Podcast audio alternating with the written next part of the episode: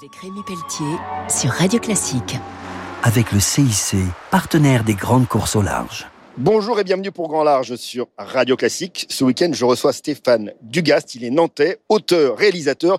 Il vient de publier chez Glénat une histoire de l'exploration neige et glace des pôles à l'Himalaya. Et ça concerne des missionnaires, des géographes, des voyageurs, des soldats, des scientifiques, des écrivains, des aventuriers je me suis intéressé en fait à tous les explorateurs du blanc, les explorateurs des pôles, le pôle Nord, le pôle Sud, les explorateurs euh, des hauts sommets de l'Himalaya. Alors quelques mots sur les pionniers notamment, Paul-Émile Victor. Paul-Émile Victor, j'en suis le biographe. Euh, Charcot, j'ai beaucoup été sur ses traces. Grand explorateur français, grand oublié, mais qu'on commence à réhabiliter. Et puis Shackleton, dont on a retrouvé l'épave en début d'année, euh, l'Endurance, qui gisait par 3600 mètres de fond et qui était complètement intacte à, à part la mature. Quand on aime l'exploration, on ne peut que parler de ces explorateurs. Alors, pôle Nord et pôle Sud, en gros, ça démarre vers 1909-1910 euh, Le pôle Nord, 1909, le pôle Sud, 1911. Donc, on est 50 ans avant la conquête de la Lune. L'homme va enfin atteindre les points qu'on appelait d'inaccessibilité, le pôle Nord géographique et le pôle Sud géographique. Il y a eu beaucoup de sacrifices, beaucoup de morts, et surtout des gens qui arrivaient à franchir les glaces, mais qui avaient souvent du mal à en revenir. Il y a aussi les sommets, et vous ne choisissez que l'Himalaya,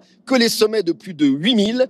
Pourquoi plus de 8000 Il y a des contraintes euh, qui ont été logistiques. Puis là, il y a en plus des contraintes qui sont physiologiques parce que plus vous montez, plus l'oxygène est rare et plus c'est difficile. Et les choses ont véritablement démarré euh, après la Seconde Guerre mondiale. Et là, c'est une conquête des sommets en une quinzaine d'années par des hommes qui sont, euh, qui sont des extraterrestres. Donc l'Everest, en gros, ça démarre vers 1950-1960. Vous parlez du Mozart des sommets, également du Robinson des glaces. C'est des compositeurs, c'est des compositeurs d'aventure, d'exploration. Parfois, ils ont aussi, peut-être comme Beethoven, le sens de la démesure un grand merci. Je recevais donc Stéphane Dugast, membre de la Société de géographie, auteur chez Glénat d'une histoire de l'exploration neige et glace des pôles à l'Himalaya. C'est un formidable conteur. On se retrouve très vite pour Grand Large sur Radio Classique. Au revoir. C'était Grand Large avec Rémi Pelletier sur Radio Classique. Avec le CIC, partenaire des grandes courses.